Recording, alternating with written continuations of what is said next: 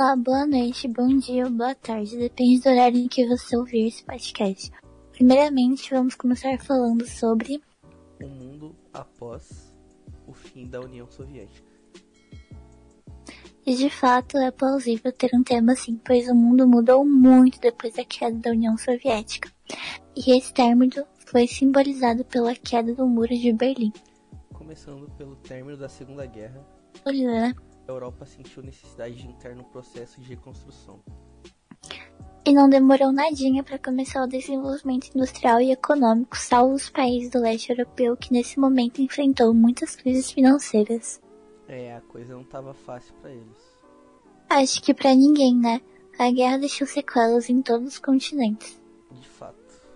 Enfim, voltando ao assunto, a crítica situação que a sociedade convivia ocasionou o surgimento de inúmeros movimentos que vieram decorrentes da exposição do sistema socialista que estava sob os países liderados pela União Soviética. O que ocasionou muitas formas de manifestações contra o governo e o regime político, que antes era repreendido pelo uso de força ordenado pelos líderes do governo dos países, que tais fatos ocorriam inclusive a União Soviética. Exato. E depois da segunda metade da década de 80, a galera começou a se sentir muito insatisfeita. Isso atingiu a União Soviética. E com isso, foi mais do que necessária a implantação de inúmeras reformas no território. Sim, e eu acho que dentre essas mudanças, uma delas era a menor interferência por parte dos, é claro, soviéticos no leste europeu. Desse modo, os países que eram liderados pelos, de novo, soviéticos ganharam sua independência para buscar sua inserção em outras formas de governo, regime político e econômico. E todas essas medidas que afetaram o leste europeu foram feitas de forma pacífica. Ufa! Sim, ninguém aguentaria mais o confronto naquela época. Enfim, isso levou ao desmembramento do Bloco Socialista da Europa vindo das decisões dos países que integravam o bloco em questão a não dar continuidade ao regime da União Soviética. E a partir disso, eles buscaram estabelecer reformas com o intuito de integrar suas economias internacionalmente no mundo. Capitalista. Exato. Para que as respectivas nações alcançassem um maior desenvolvimento e oferecessem uma melhor qualidade de vida ao seu povo. Com toda essa fase de transição de regime de governo e a queda do socialismo, aconteceram muitas transformações, e a mais importante ocorreu em 1989, quando houve a queda do Muro de Berlim, como falamos antes. É, e isso é até hoje lembrado. Sim, esse fato marcou o fim da Guerra Fria e o começo da reunificação da Alemanha, e no ano seguinte foi quando começou a ser executado. Além disso, houve também uma dispersão de economias na região que, em consequência, marcou a independência de várias repúblicas em 1991. É, e enfim, decretando o fim da União Soviética e do mundo bipolar. Bom, esse foi um dos primeiros assuntos do podcast. Esperamos que nossos queridos ouvintes possam ter entendido.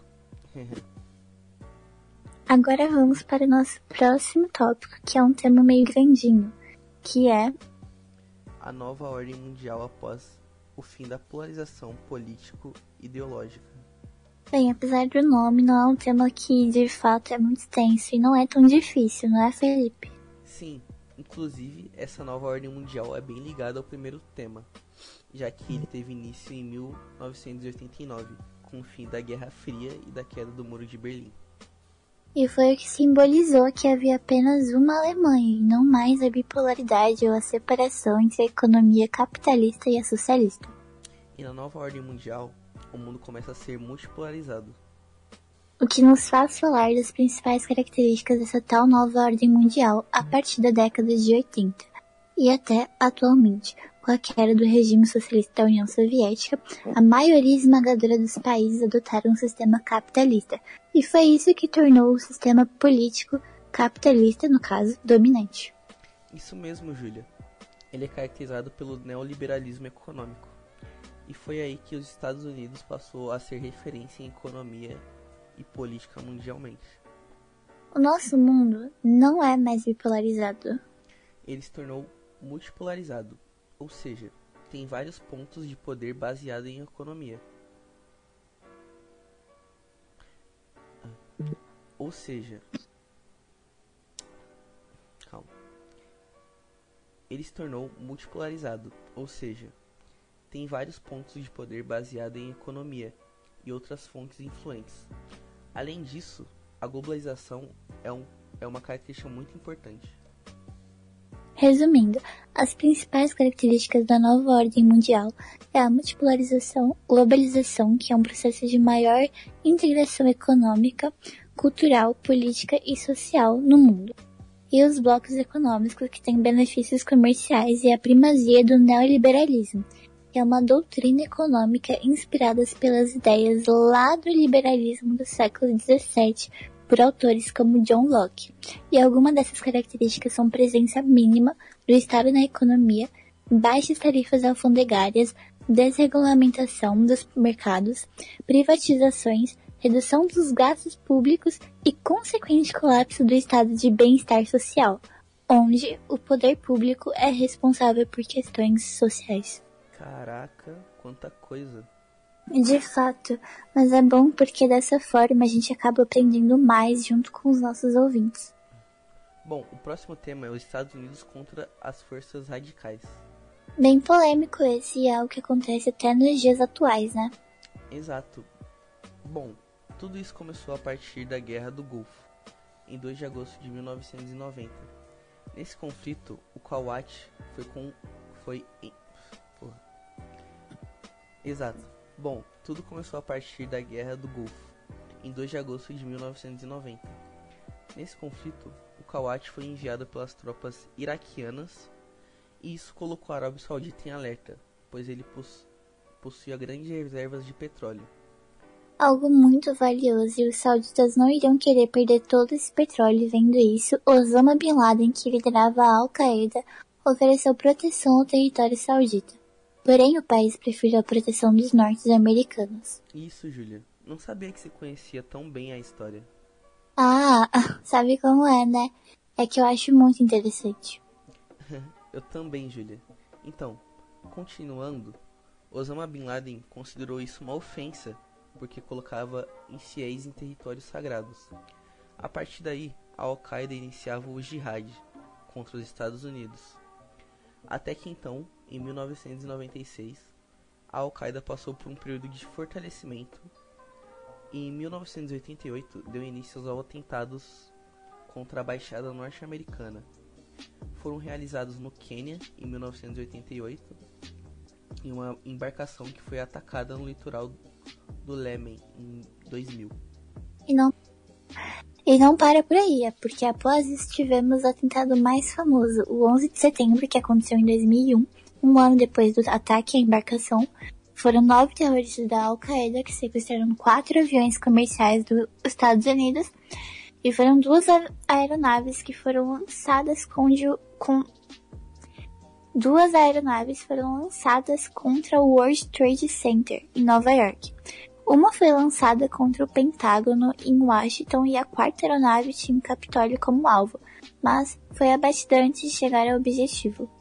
O ataque resultou na morte de quase 3 mil pessoas. Osama Bin Laden, o chefe do grupo extremista Al-Qaeda, foi o responsável pelo atentado.